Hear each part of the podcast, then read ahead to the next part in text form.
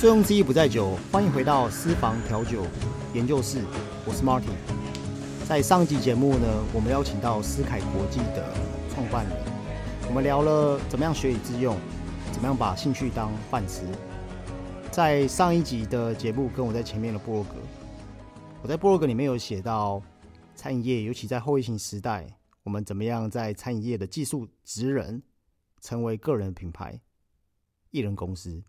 今天呢，我们邀请到的这位特别来宾呢，我想他就是在餐饮业艺人公司跟个人品牌最佳的代表。让我们一起来欢迎名饮品设计有限公司的负责人 Momo。嗨，大家好，我是 Momo。Hello。嗨，Momo。那 Momo 要不先介绍一下你的这个名饮品的这个公司？它最主要的是你们是在做什么样的服务内容跟你的项目呢？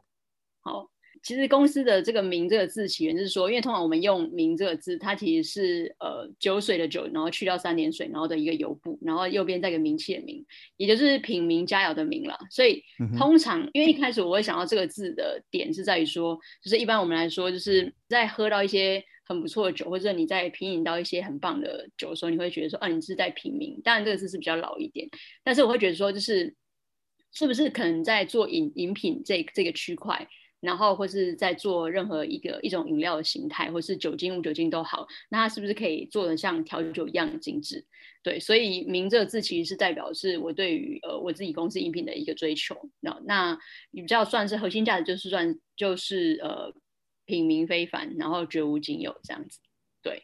这是我自己公司的一个核心，比较算核心的一句话这样。那我公司主要就是呃帮客户有做就是产品研发、饮品研发这样子。那但是我是只有做饮品这样子。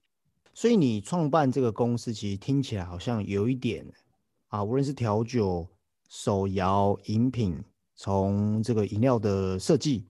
然后好像也衔接到嗯行销层面，是吗？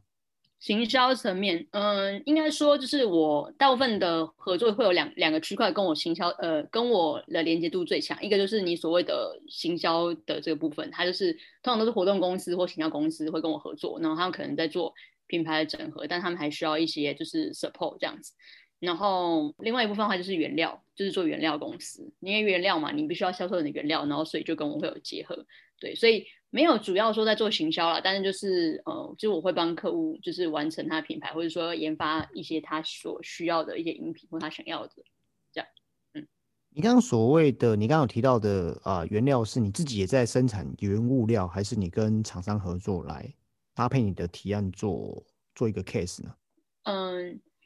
其实，在原料部分的话，这也是算是我今呃从去年就开始一直努力的一个目标。因为其实做研发嘛，导向之后其实还是会导到希望可以有一个稳定的一个收入嘛。对，所以在原料这块，我觉得是可以做作为是一条龙的服务。因为有很多时候，其实餐饮业最怕就是原物料会出问题，所以我在想在这个部分。最把关，所以其实我从去年开始就有在跟一些原料商合作，就是做一些这些原料，然后我还要去参参展那个食品展，就是有露出我自己呃以我公司的名义研发的第一款的原料这样。但但是今年的话，我目前还在规划我自己公司的一个产品，但是尚未上市，现在仍在仍在规划中。对，好，OK，那听起来应该今天要聊的内容会很多很精彩。不过一样，以往的惯例。我们在上节目前一定要先来喝上一杯。那今天默默你选择喝的是什么酒呢？还有这是什么易开罐吗？对啊，哦，果然是专业的，一听这声音就知道了。所以你是做什么调酒吗？还是很简单随手的一个 cocktail 这样？呃，其实我今天是拿那个，就是我朋友那时候他出去玩的时候，拿他帮我买的，就是 Roku 的菌。六日本清酒，OK，嗯哼嗯哼，对，然后因为我自己个人，因为他知道我很喜欢喝菌通灵，然后所以他就买那菌油。那因为我家就是有非常多的通灵，所以我就是随手拿了冰块，然后菌跟通灵这样加做菌做菌通灵这样。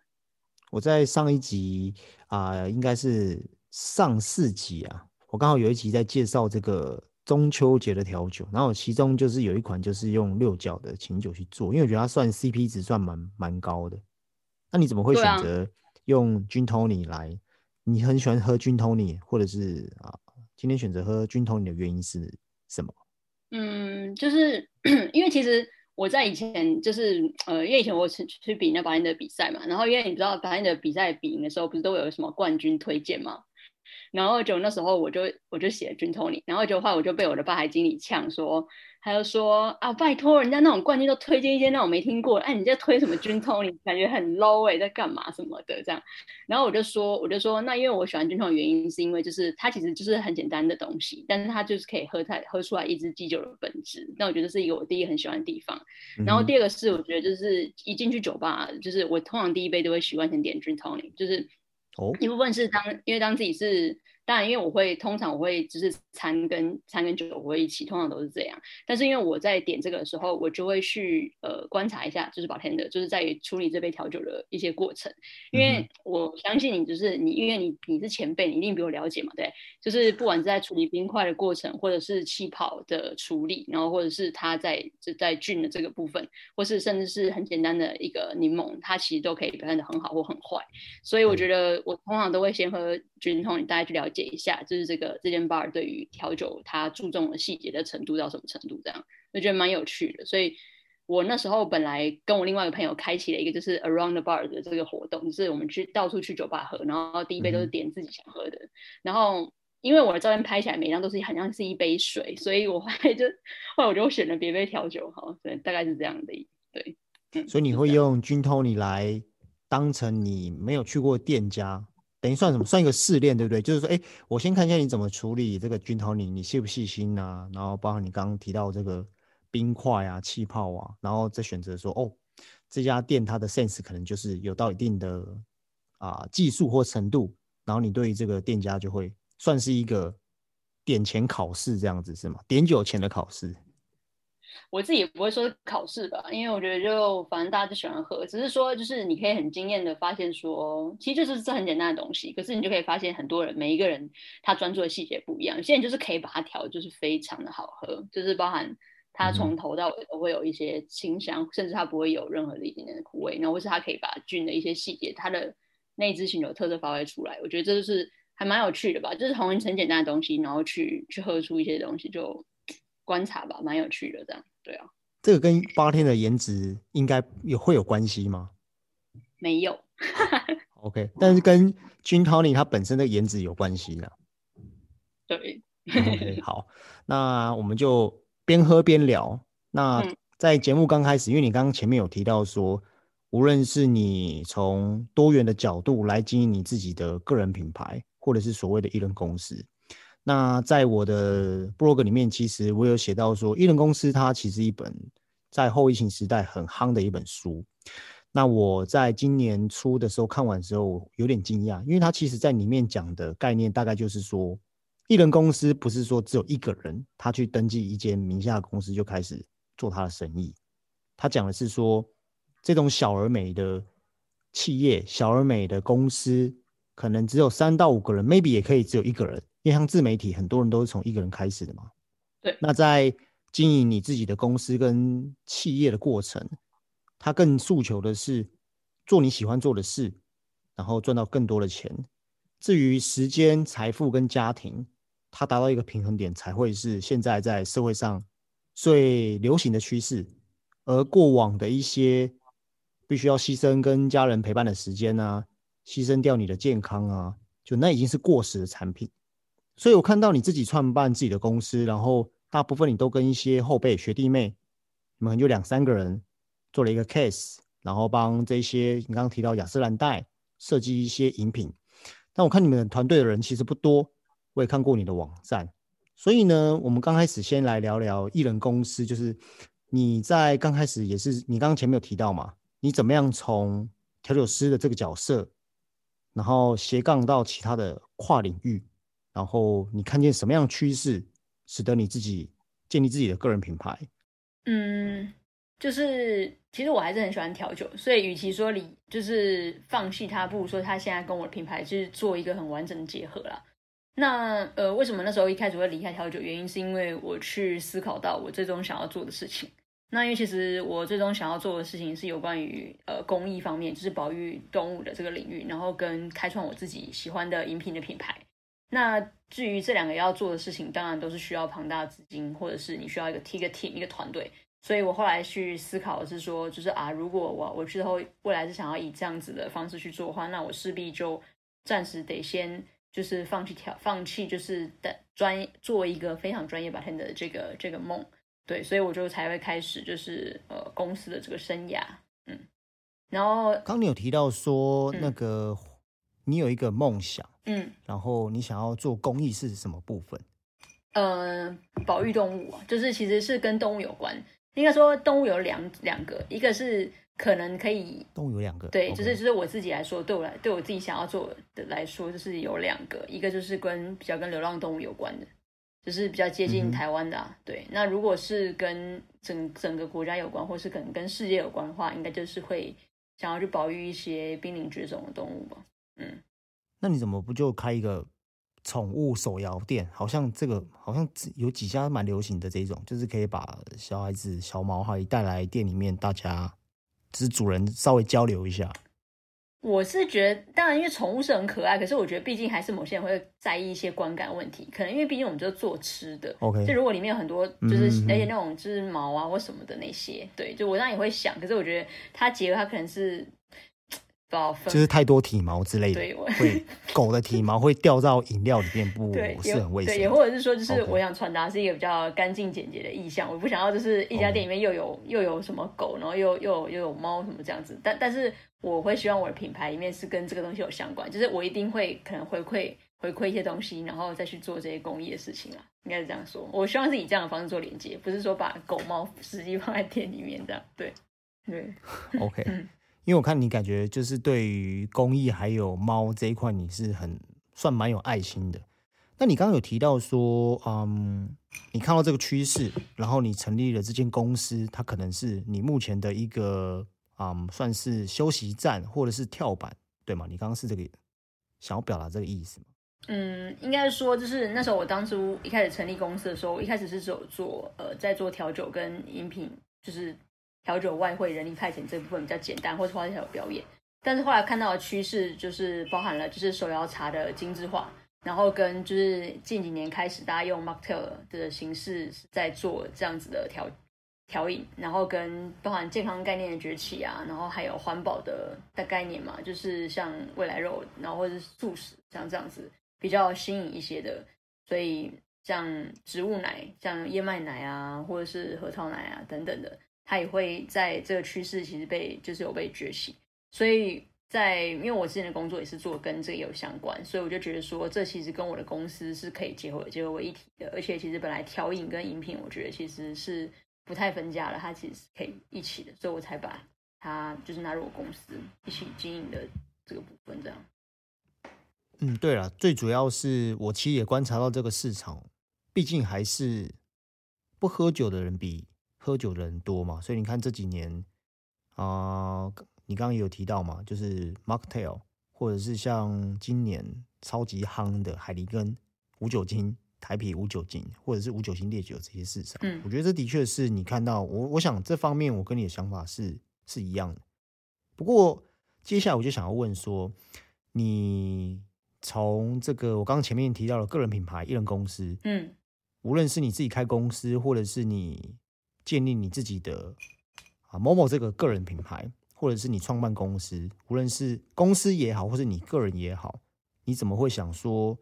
嗯，这个个人品牌，或者是创办公司，或者在这个过程里面，你是怎么样去？因为一般人他可能不太了解个人品牌或者是市场行销有多重要，他怎么样把他的专业变现、知识变现，是今年很流行的一个词汇。嗯。他也不知道说，我怎么样去接案，嗯，我怎么样去接 case？那可不可以跟观众朋友分享一下，说你从一个职人，是线上的调酒师也好，后来做到顾问，做到研发，包含自己自己做了一个网站，然后可以直接有机会自己跟客人接洽，然后自己接案，可不可以在这个过程里面跟朋友、跟观众朋友分享一下？这里面有没有什么诀窍，或是一般人，或是你你成立一个公司要花很多钱吗？或者是这这一般人他只要有有有技术，他也可以成为个人品牌吗？嗯，所以那首先的话，我觉得就是如果是针对于呃如何建立个人品牌这个部分的话，我觉得我自己是整理出来三个重点了。那第一个部分的话，就是要先先确认你的终端的目标，就是说你终端最终想要做做到的，你的品牌到底想要达到什么样的程度，你才有办法去规划你前期要要去做的事情。然后第二就是要去市场调查，对，因为其实。嗯，市场调查表意思是说，就是你必须要先找到有这个需求，然后呢，你再做出个人优势，才会才会有用。因为如果说在于受众来说，他其实是没有这个需求的，那那其实即便你做的再好，其实也没有什么也没有什么意义。所以我觉得，嗯，在建立个人品牌之前，我觉得要先理清自己自己最后最终想要成为的是什么，然后再就是第二个就是。再去做一个很好的一个市场的分析，然后知道说大家大众的需求跟他们需要解决的东西是什么。举例来说，像我的公司，我可能发现的是很多品牌想要做出一些差异化的东西，差异化的饮品。那饮品就是很容易跟大家有一个接接轨的一个方式。那但大家不知道怎么去呈现它，或是他没办没办法去了解说很细。他想要他可能有钱想要经营一个东西，经营一个品牌，但是他却不知道去怎么样调调饮出来那个。那这时候就是可能呃我的。出现，然后做出差异化，就会对他来说会有一些帮助。这样，那这这样就是资源整合。那我觉得就是身边一定都有很多，你身边一定都有很多朋友是各行各业的。那我觉得如果要做出自己品牌的话，就要去整合各方面的朋友的资源。就例如说，可能以前我的客户，他曾经其实只是我的客户，但是因为他有行销方面的资源，他是做行销公司的，所以后来在他开始做网络影音跟就是。呃，经营网络的影片这一部分，他发现大家就喜欢看，越来越喜欢看短影片、短影音的这个这个风潮开始崛起之后，他就邀请我去做参加他们的节目，做主出影音。那这对我来说，虽然说呃，我们之间其实是没有呃金呃金钱上面就是很多，就是说付薪水这种是没有的，但是我得到的是一个曝光，然后跟一个我作品的累积，然后与我跟我我未来能够跟我客户有更多就是谈判的价值。所以我觉得这三个是是我觉得建立个人品牌就是是可以去思考的，然后可以优先的去去创建的。嗯，那做个人品牌的话，嗯，因为你刚刚讲的就可能会是行销面，就是说曝光嘛，就你有专业，你有技术，那可能开始可以寻求身边你刚刚讲所谓的整合资源，而身边有可能他是从事什么样行业，可能有机会异业结盟，可能刚开始 OK no pay。但是你换回来的是曝光的价值，但是到后端的时候，你有自己成立公司，嗯，我就在想说，如果一般人，好，我比如说这个频道是讲餐饮的，无论你是咖啡师啊，无论听众是咖啡师，嗯，是调酒师、厨师，嗯，技术人员，嗯，那他们也想要做个人品牌，他们也想要做所谓的自自由接案者，嗯，或是所谓的 freelancer。那可是他们要创办公司，一般人有办法做到吗？创办公司会不会花很多钱？然后做网站是不是也要花很多钱？当然，我可能可以从一些免费的，就是 IG 啊、FB 这些当然是免费的。可是，一般人真的有办法自己做艺人公司？然后我没有钱，可能我没有办法开公司，没有办法开公司，可能在做接 case 或者在做教学，就没有办法开发票，对不对？所以。如果想要做个人品牌，一定要身上一定要有一笔资金才能开始嘛，因为他可能会需要一些网站形象的网站来跟他帮他自己做行销嘛。嗯，所以在这方面是刚开始一定要砸一些钱吗？嗯，我现在讲的是一般的上班族哦，他可能就是你看，其实现在餐饮业的这些后辈，他们薪水就是两万出头，嗯，他光生活费都不够，我还有哪里来的钱去登记一个公司或是架设一个网站呢？嗯。因为其实其实政如如果是以单纯以资金来讲的话，其实政府政府开的标准很低啦，就是在我记得好像是二十五还是二十五万就就可以设立一个一个公司。那我当然知道说二十万，那你讲二十万好像很简单，但其实事实上就是我们工作，然后呃就是几个月有储蓄一点计划的话，我觉得对于如果是以一个开公司为目标来说的话，二十五万是一个其实那这是公司就是政府这边规定的，所以。资金的话，我觉得是反而是你要去评估说你是要建立什么样的品牌，因为当然如果你是卖商品型的，那你肯定资金上面你的周转上面就要就要再抓高一点。那因为我自己就是其实我一开始开开立这个公司的时候，我也是以政府几乎是最低标的的这个金额在创业，所以我我但是因为我的性质是因为我是用我的技术，或是我用我的专业知识跟领域，然后去去接案子，然后去换取收入，对，所以相对来说我的周转金额就不用这么高，所以我才一开始我才会签回到原来的一开始的那个主题是说，建立个人品牌之前，你必须要先确定你的终端目标是什么。因为如果我今天是卖衣服好了，或是我今天是做一些其他的，那我当然就是我的一开始的本，一开始可能就要下的比较重，或是我我可能今天就是要卖网络上线上餐具好了，那我势必要有一些库存，或是我可能要国外的一些等等的，对，所以资金的话，我觉得是是不需，就是对于我的公司来说的话是不需要，所以先评估好自己要开什么，然后再去拟定，就是你可能会需要大概准备两到三个月的的一个周转这样。对，但是二十五万如果对一般现在嗯的七年级生可能可能对八年级生，就是他可能目前在社会上打滚，但是他告诉自己说：“我受够了，我觉得我有能力，我可以自己出来接案，我不想要再听老板的话了，我想要做一个啊移动办公室。”嗯，尤其是像行销人，就是很流行这一套嘛，就是他可能没有办公室，可是。他有一些，他可能会美术，他会设计 logo，啊，那像我们在做餐饮业，可能就是做顾问啊，然后做研发。但二十五万对啊，可能七年级尾巴或者是八年级头来说，以现代终端的老百，就是一般老百姓中中产阶级的人，其实也不是一笔小数目，对不对？嗯，那如果是有，我觉得比较有。这方面担心的话，那我觉得其实就可以走另外一部分，因为我一开，因为我也是接案接了好多年了，我其实接案从大学开始接案啦，到现在也已经我再憋几年了，忘记了，好像是六七年、七八年吧，忘记了，对不起。反正就是我从大学开始就接案到现在，这样，但是也是公司我目前是成立一年的时间啦，所以前期接案的时候。我都是以就是我个人的名义去接案子，但是如果是对于公司，他真的有需要一些会计上的需求，那其实就是填个人的。劳报单支出就可以了，就是就是政府他们对政府这边是有办法有一个合理的依依据，这样我觉得就可以了。就是如果说没有要求自己公司一定要开出发票，不管是免开还是怎么样的话，那我觉得其实以个人接案，然后填写劳报单，我觉得就已经可以达达到接案的。因为其实市场上的雇主他其实没有那么要求一定要开发票啊，只是某些大品牌一定会有。对，那我是因为希望，因为公司你你要开立公司，你当然就是前景希望它做好，所以在于我接案接这么多年之后，我评估说，哦，我觉得要跟大品牌合作，我势必就要一个公司的一个名义、一个正式的形象，跟一个专业的代表去表称表表表达我自己，所以我才会建立公司的形象。所以我建议就是觉得大家是可以慢慢逐步进行啊，也不是一步登天呐，对啊，嗯，OK，那像好，那我。回归到这边问题，所有的整合就是，那你觉得什么样的人他适合做艺人公司、个人品牌、自由接案子，或是现在很流行的什么斜杠青年啊、freelancer 啊？什么样的人你觉得他很适合做这件事？嗯，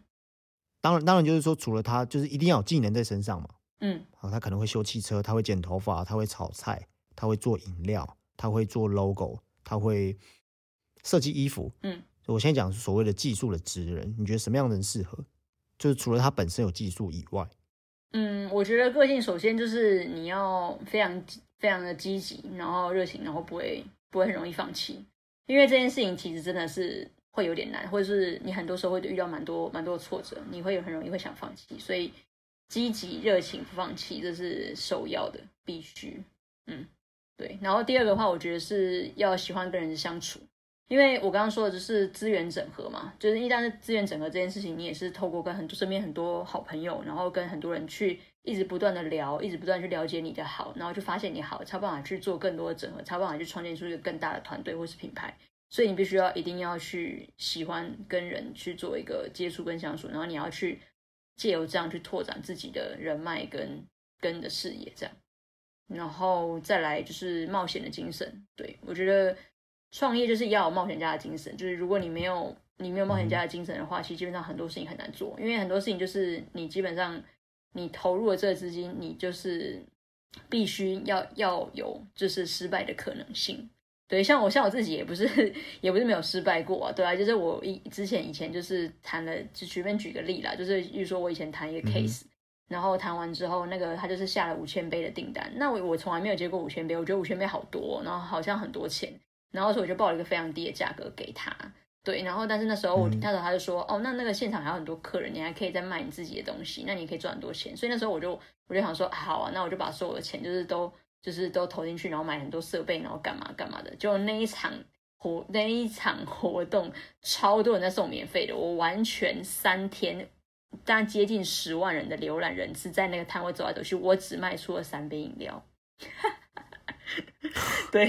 哇，只 对只有卖三杯饮，为什么点？你这有点太夸张，这是点不好吗？对还，是没有，就是我的点很好，就是我一天大概会有两万的人经过我的摊位前面，但是重点就是因，？OK，就但是因为我本身跟那厂商合作的时候，就是我帮他做饮料，然后他就是用一个加入 social media 的方式，然后去换取客人的那个加入那个 Lite 这样。然后，但是他说我现场可以卖，因为很多人在那边都是想喝酒什么的。然后我就想说啊，一定很有，一定很有生意，因为我以前就在那种很少两百个人的品牌，我都还可以做到全部业绩最好，所以我就对我自己很有信心。就没想到，就是因为我的附近全部都在送水、送饮料、送姜黄饮、送啤酒，哦，全部都送的所以根本没有嗯人要买啊。所以我三天只卖了三杯饮料，然后我就大赔钱这样。对，所以我觉得就是有要有冒险家，要有冒险的精神。那那那些东西怎么办？就这怎么下次活动再用？我觉得大概用了就是一年吧，你知道五千倍物料，对，对啊哇，五千倍的物料很多对哎，。但是但是我觉得有时候就是就是，虽然说这件事情讲的是讲的其实就是一个失败的例子，不过你之后就会想到说，你如何要去从现场去评估，不管今天雇主给你，呃，今天你的客户给你多优渥的条件，你必须还是要思考先以你这块为主。但我就太白痴，对，反正就是要有冒险的精神，然后就不要退缩，这样。对，这只是这是小故其中小故事，反正也很多诸如此类的，对。然后再就是不怕累，因为真的就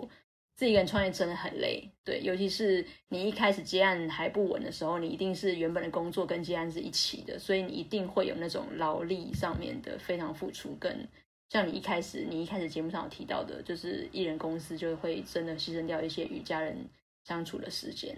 对吧、你真的要嗯去做很大的取舍，可是你真的真的是要坚持下去了，对，嗯。对啊，它有点像是一个呃一个跷跷板的原理啦，它只是说怎么样达到一个平衡，我觉得是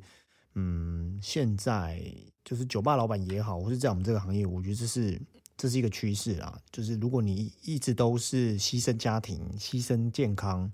然后换取财富，我觉得可能在这个现现时代，我就是我觉得有时候每个人想法不太一样，就是因为我看了这本书，嗯嗯为了这个启发，然后我才想说，嗯，我也想要搞看自媒体，然后就反正我觉得就是很，如果大伙儿这些餐饮的人都觉得这个平台很酷，他们有一些话想要对他们的老板讲，他们有些话想要对消费者直接传递，嗯那我觉得，哎，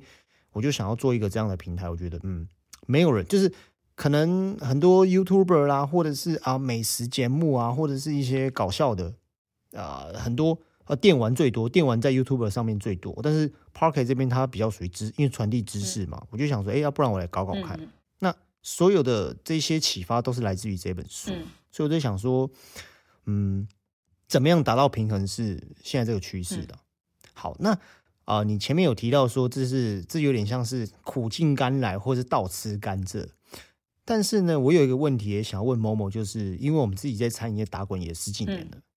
然后无论是职人的角色，无论是商人的角色，我们也把自己的兴趣发挥到淋漓尽致。但是有很多的行业，或者是啊、以前我在读书的这些餐饮科的同学，他们不一并不一定是学以致用，他们出社会就是嗯选择别的行业，但是我觉得那也很好。但是如果说啊、对于现在准备要进入到餐饮业的学弟妹，或者是有想要转换跑道，他们喜欢餐饮，他们喜欢与人打交道，我想餐饮业是最好入门的一个一个工作。嗯你会想要给这些正在考虑，或者是想要进入这个行业的后辈们、学弟妹们，或者想要进入这些职场的、想要转换跑道的白领阶级，给他们三个意见。三个的话，第一个就是我觉得餐饮就是一个需要堆叠才会才会成功的产业，所以不要好高骛远。不管怎么样，一切就是从零开始。不管你从哪里毕业，你就是要从零开始。所以就是要准备好这个从零开始的心情，这是第一个。然后第二个话，我觉得如果你对于食材或是服务上面没有任何的热情，请你直接放弃。嗯哼，对完全认同。对，就是你你可以你不要不要浪费时间，真的不要浪费时间。对嗯，那第三个的话就是就是我套用在我自己身上了，就是 always be prepare prepared。对，那就是呃，因为我觉得不管你今天在做厨师或者服务生 bartender 都好，你的一举一动都是你的主管或是你的客人看到的。那你永远把你自己准备好，然后你把你把你自己表现在一个最好的状态，一定会有人会发现你。因为我自己就是从这样来的，就是从服务生，然后 bartender，然后一开始我当 bartender 的时候，我的吧我的主外场主管们其实是觉得我其实是一点都不适合当 bartender，因为他就觉得我太严肃，这样。我一开始其实是完全 fail，然后是我其中一个吧台经理，呃，就是有其中一个店经理来鼓励我说，呃，他觉得就是我可以做到这样，然后那时候我才开始转变自己的心态，然后就把自己随时都准备在一个最好的状态。所以包含我其实很多的案件都是这样来的，就是从我的工作上面、工作领域跟客人聊天，我有非常多案件都是从这时候来的。所以 always be prepared，这个真的非常的重要。对，所以我一直以来每天都很坚持。最无聊一件小事就是连倒垃圾都会抓头发，你就知道有多无聊。你是什么？你这你在家里倒垃圾都会抓头发？对，就是出去出哦对对，我只要出去买个东西，或者是我如果没有抓头发，我就一定会戴帽子。反正就两个字而已，我不太可能头头发很乱或穿就是随便不行。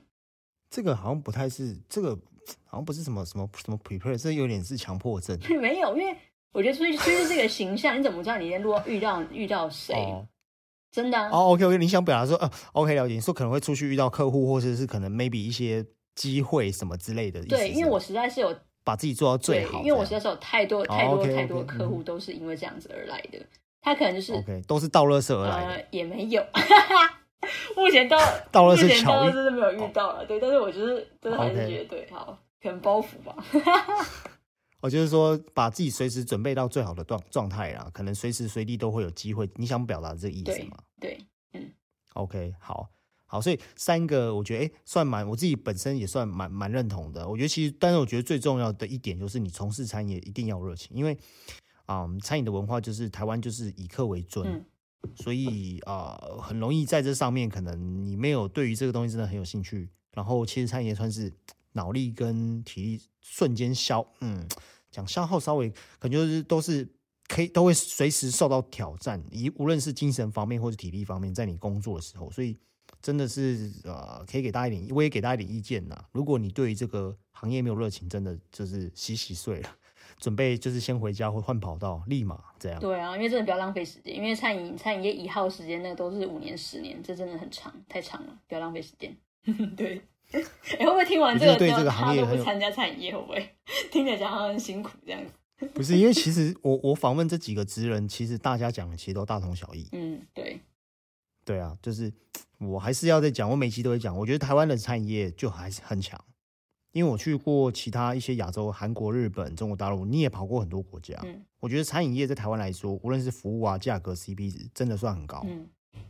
没错，对啊，所以呃，因为台湾太密集了，然后吃的这一条街哦，尤其像刚刚我讲手摇店好了，这几年是一条一条街上面手摇店快七八家不同品牌的。完全，我家楼下就有二十间。对啊，就是太竞争了，因为太密集了。然后台湾人又有一些日式文化早期那种什么夜市啊，啊所以吃的也是蛮挑的。对啊，没错。好，那我们把餐饮也讲完了，嗯，我们也把艺人公司跟个人品牌也讲完了。嗯那接下来要问你的问题就是啊、刚刚好像还没有讲到一些精髓。你从你说你从 bartender，然后你随时随地做好最好的一面，做到最好的呃这个准备。嗯，可能这些贵人对吧？呃，所谓的贵人也好，客人也好，关公司或者是机会，随时可能都在身边。嗯，但是就算机会抓到了，也有可能他有人他不懂得珍惜，嗯或者是不懂得怎么样把这个 case 接下来，怎么接这个球。所以呢，你跟这么多公关公司，跟这么多的啊你的客户在洽谈 case 的过程当中，有没有什么样的秘诀？有没有什么样的技巧？因为我相信你一定也会有啊所谓同业。其他的公关公司、其他的调酒师、其他的嗯啊顾问、其他的研发，你怎么样顺利拿下这些 case？然后在这过程里面，你怎么去跟啊、因为对你很专业，可是专业的人你也必须要具有一点 sales 的能力嘛，嗯你才能把你的产品卖出去，嗯或是把你这个人，把你这个人的品牌卖出去。所以在这过程里面，有没有什么样的技巧？你跟这些客户在洽谈，然后接 case，有没有你比较常用的？嗯，就是怎么样？你的心法是什么？你怎么拿顺利的拿下这些大大小小的 case，让你有额外的收入，或是所谓的 freelancer 斜杠？嗯。嗯，好。首先，我先坦白跟大家说一件事情，就是其实我从一开始接案到现在，我从来没有为我自己打过广，就是下广告这种，就是下预算在我广告上面或行销。其实我是还没有做任何事情，一切都是由非常传统方式，就是我接了一个客户，他觉得我很好，然后就引荐下一个客户，然后这样延续延续一直到现在，然后包含我一直这样做。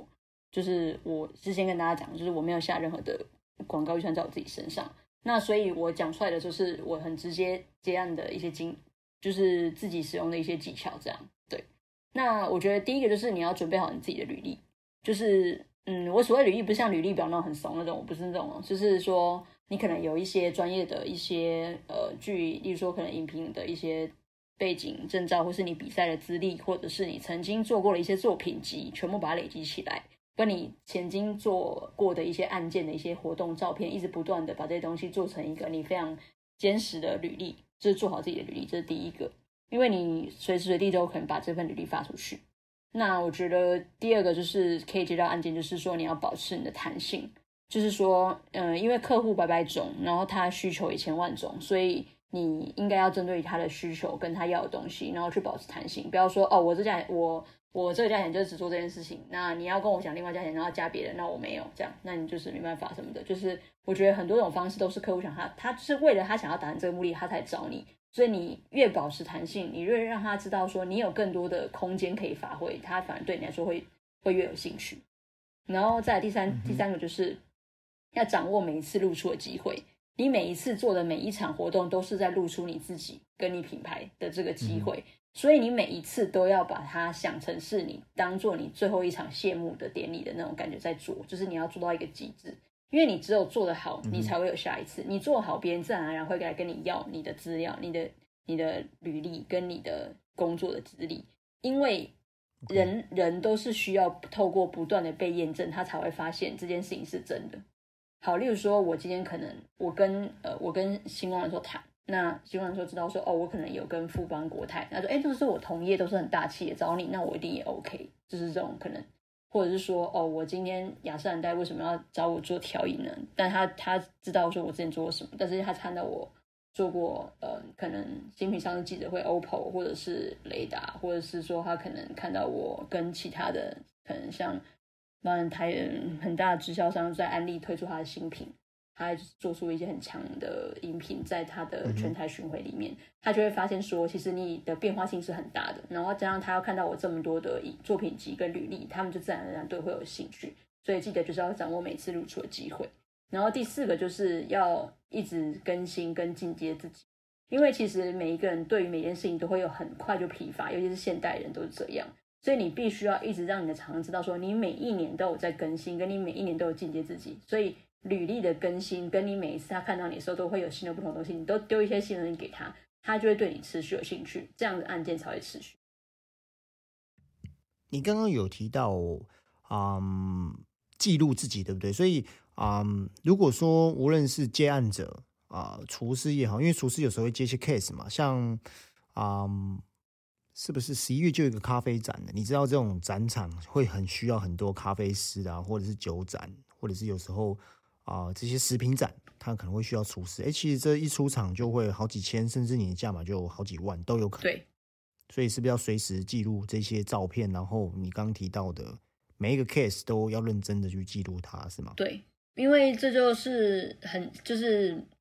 客户可以很直白看到说，你就是服务过这些大品牌跟大企业。每一个越有名的企业，它的 standard 跟它的品牌形象的越大，那。当这些人都是认，当这些人已经认同这上面的品牌的时候，你自然不需要做太多去证明你自己，他们就会认为说你有这个价值。因为如果你没有这价值，为什么这些大公司要找你呢？所以你是你是透过把你自己做好，让别人去认证你，然后再让更多人去认证你，就是相互这样子